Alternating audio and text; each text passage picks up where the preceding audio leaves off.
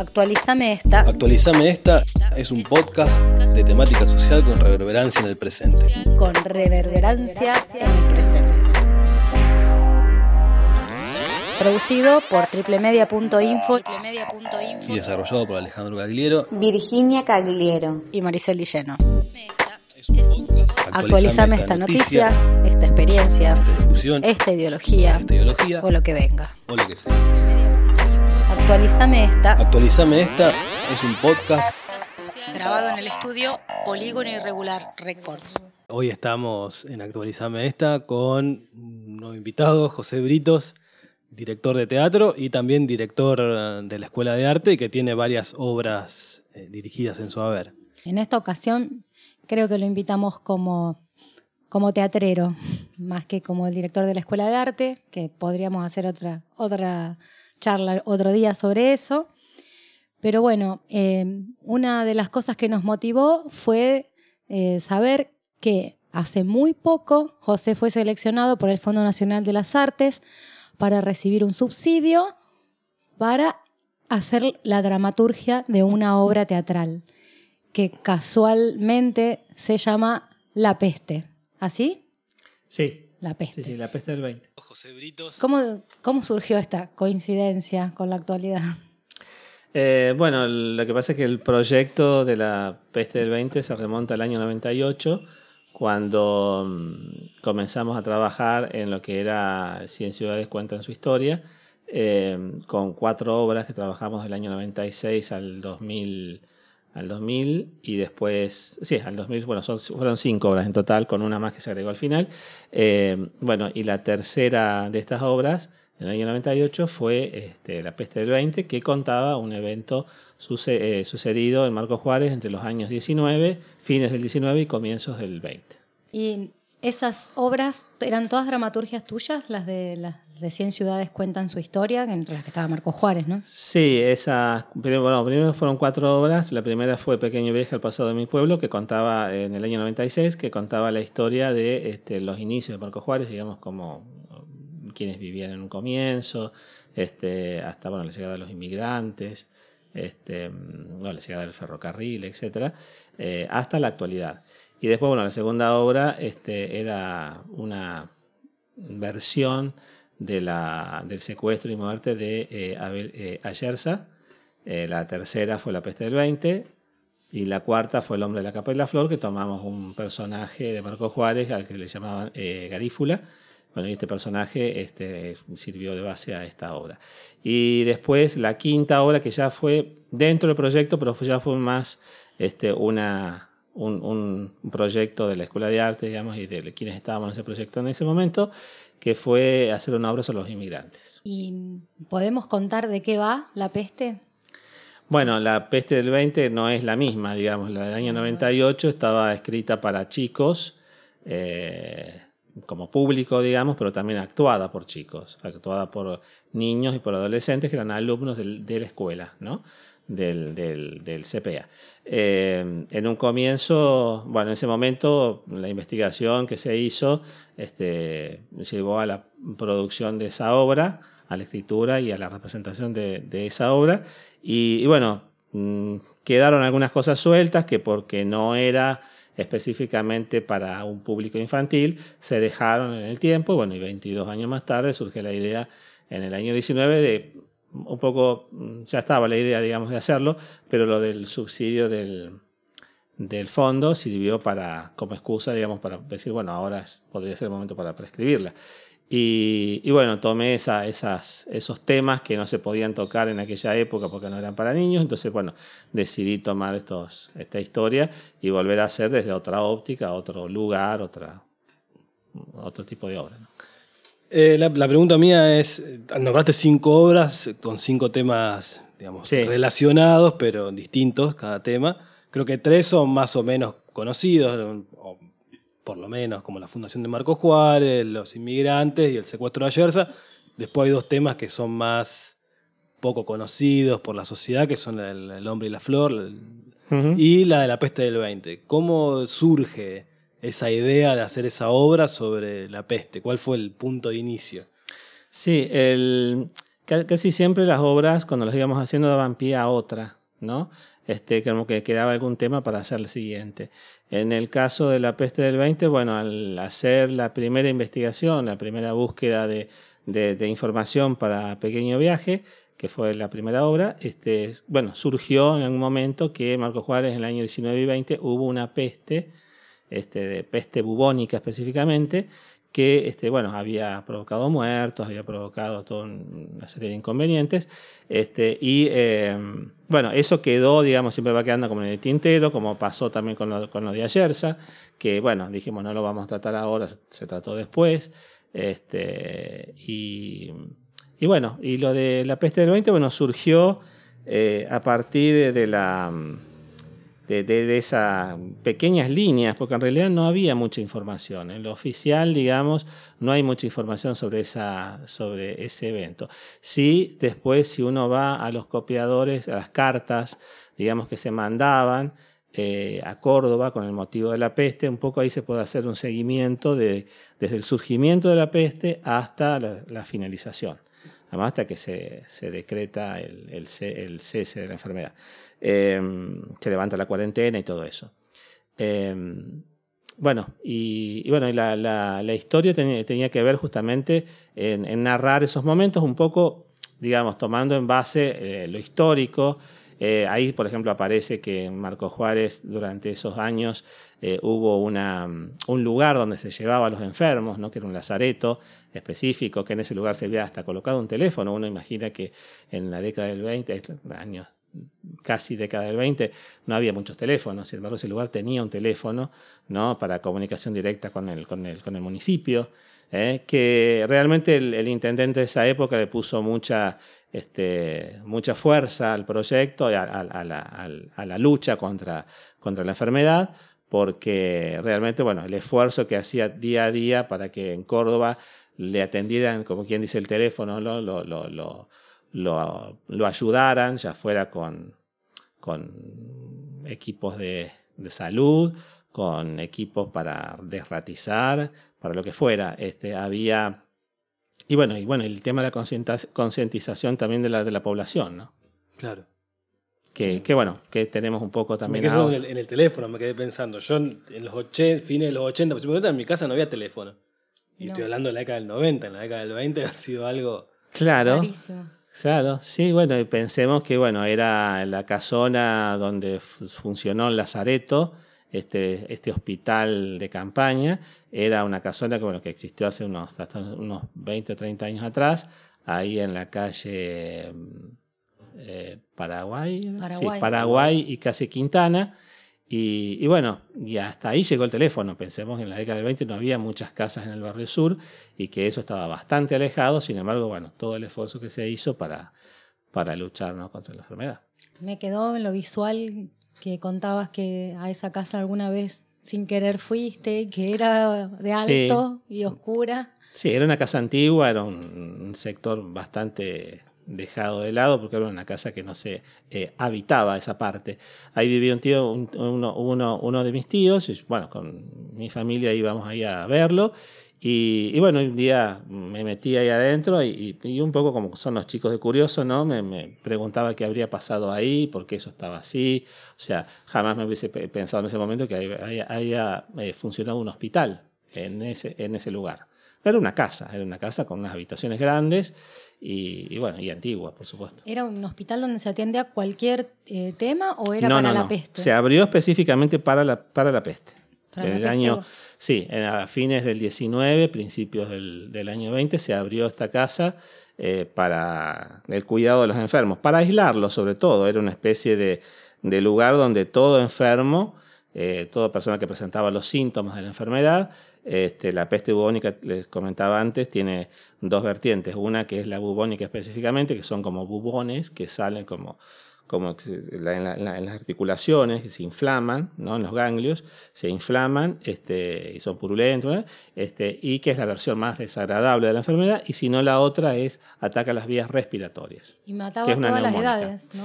Eh, sí, era una enfermedad que atacaba a, to- a todas las eh, edades, de niños a ancianos. Este, mayormente lo- los fallecidos y enfermos han sido hombres porque como la, la peste la, la transmite una mm, pulga de la rata. Eh, bueno, quienes estaban en contacto más con esos animales eran los, los, los, obre- los, perdón, los, los campesinos. Y, y bueno, eh, desde jóvenes de 16 años, recuerdo uno de los fallecidos tenía 16 años, que calculo que había sido un obrero, un, un peón de campo. Sí, ¿no? un peón de campo que, que se enfermó. Bueno, desde chicos hasta adultos ya grandes, bueno, eh, sufrían ¿no? la- las consecuencias de la enfermedad. Y eran llevados a ese lugar, algunos se reponían y otros ¿Tenían ah, médicos fallecían. ahí?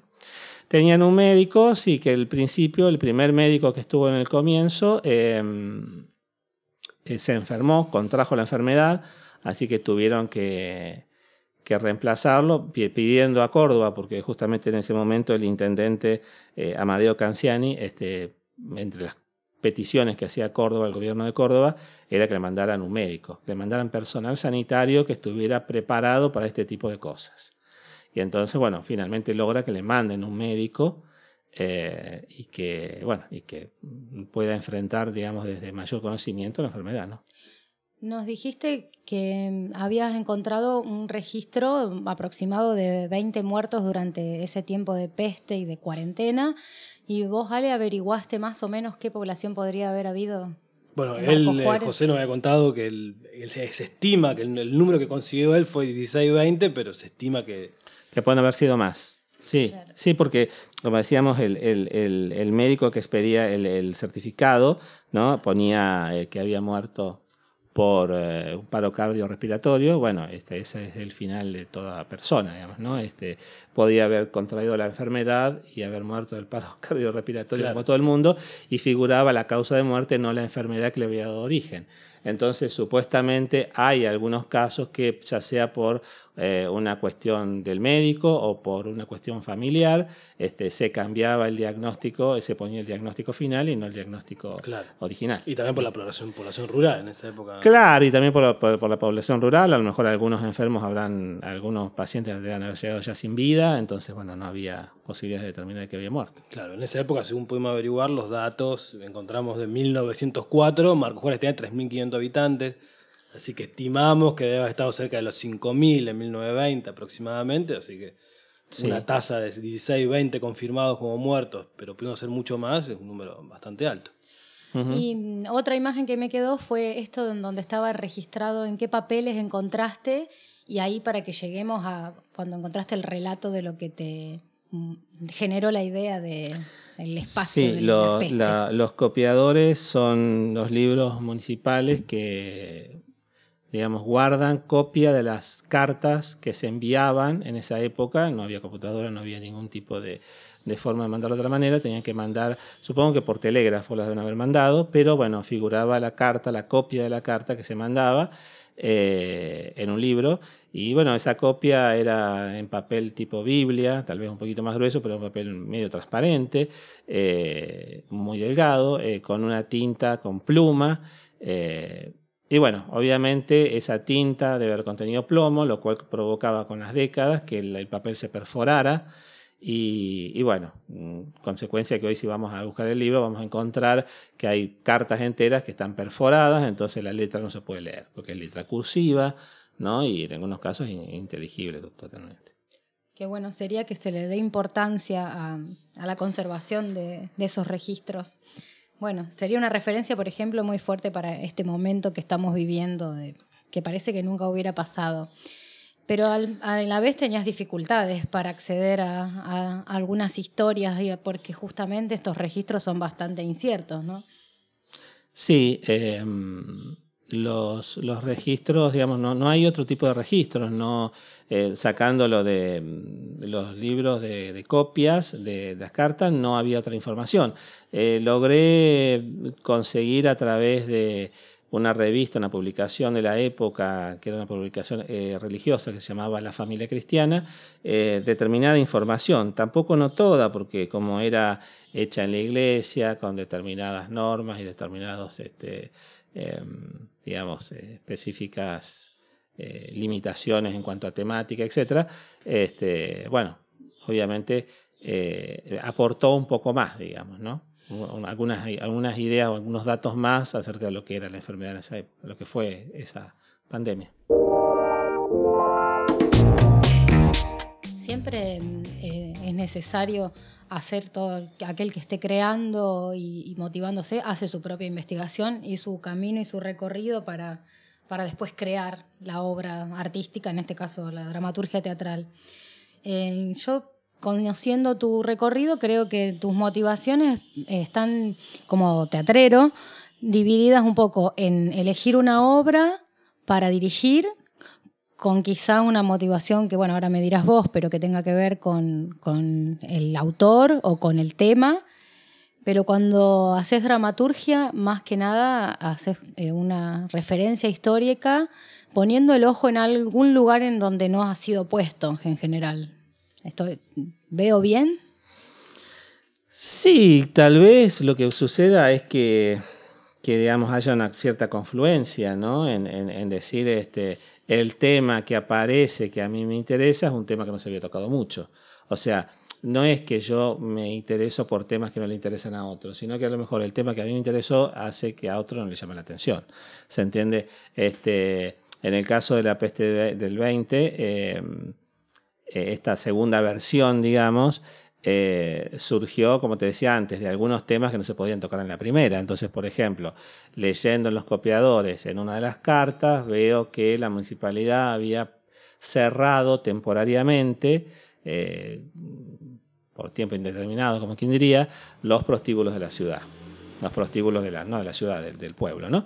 Este, bueno, y no sé, tampoco sabemos cuántos son, na- nada de eso, pero bueno, eh, lo cierto es que se cierran y eh, en la carta siguiente, eh, en, la siguiente, en la siguiente acta, no eran cartas, pero eran actas del como no serían los DNU ahora, ¿no? Ah, bien. Una cosa así, el intendente decretaba tal cosa, no era un decreto.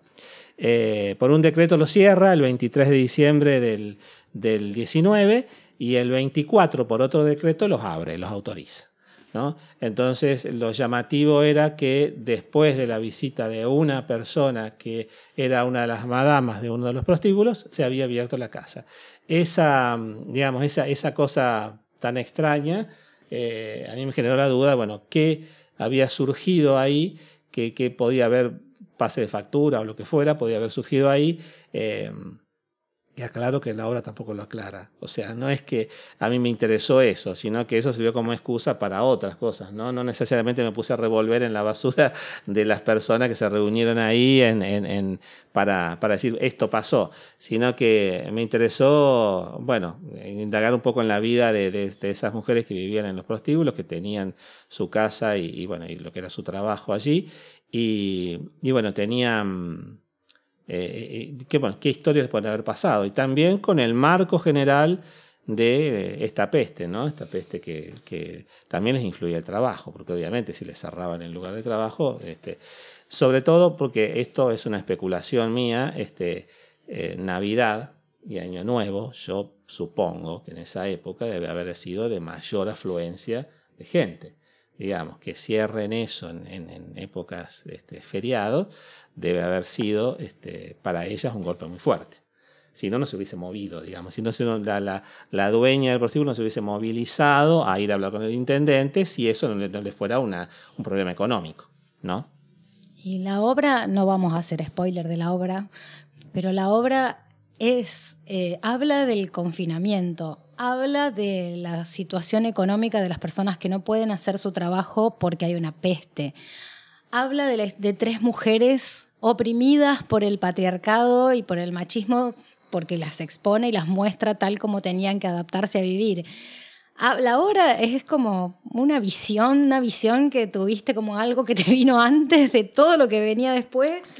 Sí, Increíble. yo te, te contaba que, que la obra se terminó de escribir, yo la terminé de escribir el 8 de marzo del 2020, o sea, este, mm, no hay, no tiene nada que ver con esta peste actual, digamos, no es la idea de, ah, yo ahora voy a agregar esto porque me parece que tengo que agregarlo porque pasó esto con, la, con el coronavirus, entonces yo ahora le agrego. Se terminó antes del confinamiento, se terminó antes de la cuarentena, entonces no hay nada que la pueda llegar a influir. no, no, porque el premio fue anterior este del fondo, así que. Claro, no, bueno, Muy pero yo la obra la, la- la escribí en los seis meses esos posteriores a la entrega A del la premio. entrega. Entonces, este, eh, digamos, la, la urgencia por terminarla me llevó a terminar el 8 de marzo, pero el, el confinamiento empezó real el 19. Que 10 días después este, empezó el, el- el confinamiento. O sea, se hablaba así, pero no teníamos toda la información que tenemos ahora. Entonces, este, yo creo una cosa que, que- que me parece importante eh, remarcar de todos los temas que vos marcaste también, es que aparecen también otras cuestiones, por ejemplo, que ya habían aparecido en la primera, la primera versión que hicimos en el año 98 con los alumnos. eh, yo me, me inter- me parece interesante destacar, no es que eh, las obras, estas obras con chicos fueran infantiles. O sea, por ejemplo, en esa primera versión había un, un momento en la peste, no en la peste del 20, que eh, los colonos iban a reclamarle al intendente, porque eso también está en las cartas ¿no? que le mandaban, que no le estuviera más cerrados los este, galpones, porque los galpones que tenían que cerrar para fumigar por las ratas, obviamente les daban mucha pérdida. Eh, esto pasó, como te digo, esto yo lo encuentro en los libros en el año 98. Este, bueno, si uno piensa después todo lo que pasó, ¿no? Este, en 10 años después, y lo que pasó, bueno, en la actualidad, sobre todo es, bueno, también es un tema que aparece en, en- en esta historia Claro. nueva, ¿no? La, en la peste del, del 2020, digamos, la versión 2020, este, aparece también el tema de la, de la gente que especula, digamos, con, con lo económico, por sobre la salud, ¿no? Que especula, este, con- bueno, que no quieren cerrar su negocio, que no quieren obedecer, acatar las- lo que tenga que ver con, con las normativas vigentes, ¿no? De, de- de- de tener, por ejemplo, estamos hablando de hace 100 años atrás, ¿no? De blanquear el frente de la casa o cortar los yuyos, ¿no? En ningún momento se le pidió a la gente que se confinara en su casa, por ejemplo. Ah. Sin embargo, hubo resistencia. Mirá. ¿no? Eh, recién caigo que también es 20. No me había dado cuenta. Las dos pestes fueron en años 20. Claro. Eh, bueno, pero otra cosa, va, o, a lo que iba, es a el lugar en donde el dramaturgo, para, en este caso, el artista en todo caso, pone el ojo desde el que contar la historia, considerando que todo teatro o que todo arte es político, aun cuando el que está construyendo una creación artística no sea consciente. Pero el aporte y el lugar desde donde se mira, lo que se cuenta, el mensaje que se dice, incluso el que cree que no está dando ningún mensaje, está dando un mensaje, es político y en, mi admiración hacia vos, perdón, no puedo ser objetiva, eh, como dramaturgo, creo que siempre eh, limpias mucho o vas mucho a buscar por qué y para qué lo que querés, y que lo que te moviliza es algo que claramente eh, querés decir. Sí, hay, hay una cosa que, que tiene que ver con eso que vos decís y que, mm, que no es voluntario, que es, este, ni tampoco es a propósito, no es buscado, digo, ¿no? Eh, sino que se da por, por, no sé si por decir por casualidad o porque en realidad eh, la vida es repetición, ¿no es cierto? Entonces, por ejemplo, ¿no? uno de repente dice, ah, mira, esto es parecido, esto, si uno compara la peste de 1920 con la del 2020, dice, ah, mira, pero qué actitudes parecidas, qué cosas similares, este, no descubro la pólvora, pero sin embargo hay repeticiones, hay cosas que son similares, más allá de que las pestes sean distintas, de que la situación en la población sea distinta, etcétera, etcétera. Hay comportamientos humanos que se repiten este, más allá del tiempo en que se da, ¿no?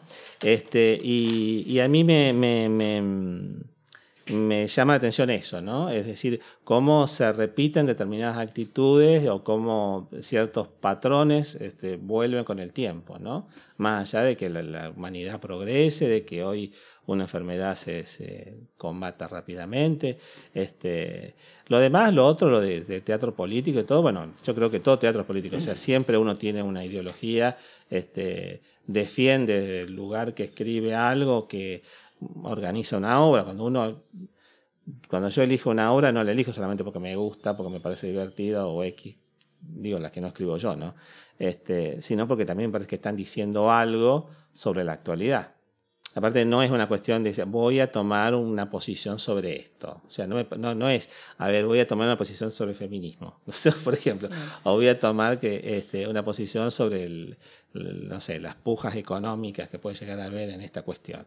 No, no, no es así. O sea, creo que uno se desenvuelve y las cosas van surgiendo. Después uno, como decís vos, va puliendo esto te le puedo dar más, te le puedo dar menos. Bueno, Sí, algunas posiciones las tenés tomadas en la vida y, en- y por supuesto se va a reflejar en lo que estás todo creando. se va reflejando, sí, sí, todo se va reflejando. Me parece bastante interesante el hecho de crear casi como una postal de un Marco Juárez de 1920, si bien está ficcionalizado, Sí, es como eh, buscar también la idiosincrasia, cómo era Sí. la ciudad en ese momento, además que uno no lo ve, porque en los libros de historia es siempre más acartonado y la historia sí, de las localidades, Marco Juárez, las localidades vecinas son todas iguales eh, o todas muy similares, que llegaron los colonos, no hay información sobre los pueblos originarios, ni tampoco hay información muchas veces de, de lo cotidiano. sí.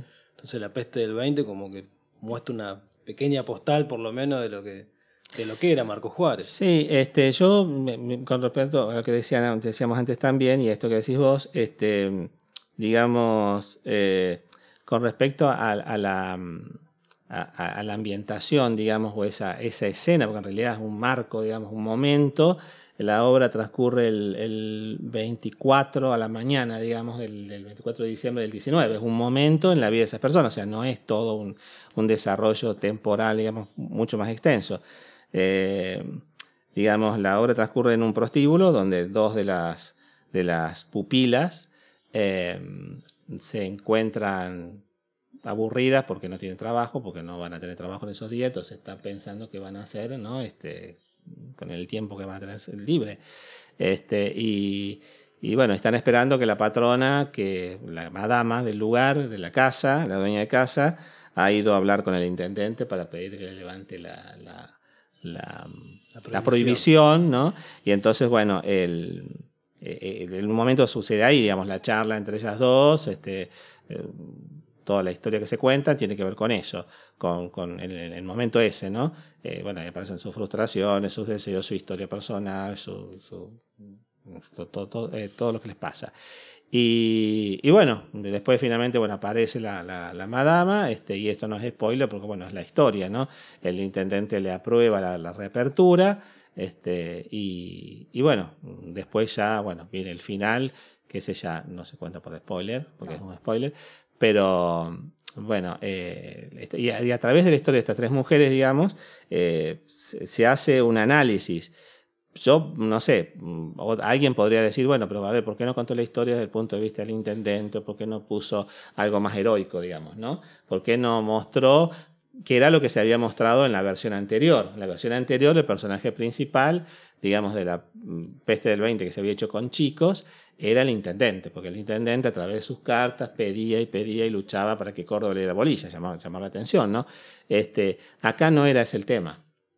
Entonces, era hacer un análisis, a lo mejor tratar de analizar la situación desde los personajes que nadie les va a pedir su opinión. ¿No?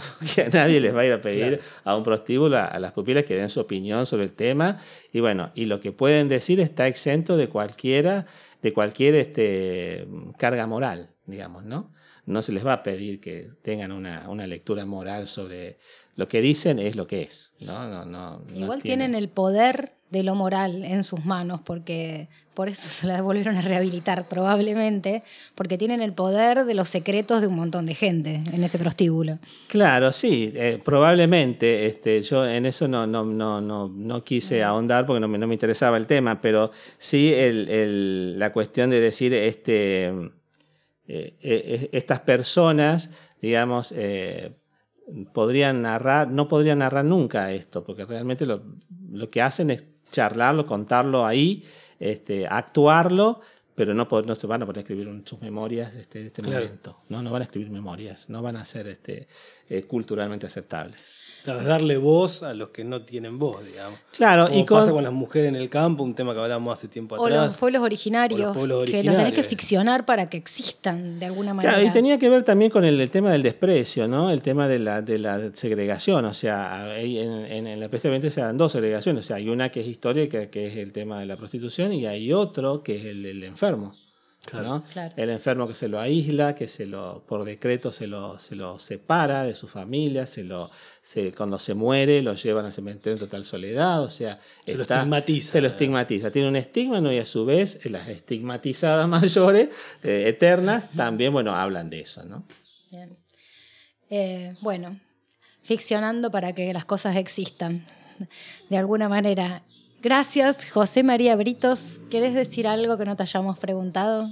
Esperemos que en la próxima, cuando se levante este, finalmente, bueno, y logremos salir de toda esta situación de pandemia, este, finalmente, bueno, podamos representar la obra para que la La gente lo pregunta que vea. tengo yo es cuánto tiempo, de, ¿cuándo crees que se podría llegar a...? Y todo sea de Todo cuando... depende de la pandemia, ¿no? Pero Todo, sí, depende, digamos, de la posibilidad de, de volver a hacer teatro, de juntarnos, de abrir los espacios y todo eso para comenzar a, digamos, que no, no tengamos que tener un protocolo para hacer teatro, digamos, Claro. a partir de ese momento, ¿no? Y que la gente, pues sabes que actualmente el teatro eh, eh, en Buenos Aires, en todos lugares, no hay un protocolo. O No. sea, no es el último lugar donde todavía no llegó el protocolo, ni creo tampoco que llegue, no sé si va a llegar, pero ojalá que llegue. La dramaturgia de una obra teatral. La peste. Y bueno, actualizame esta. Esta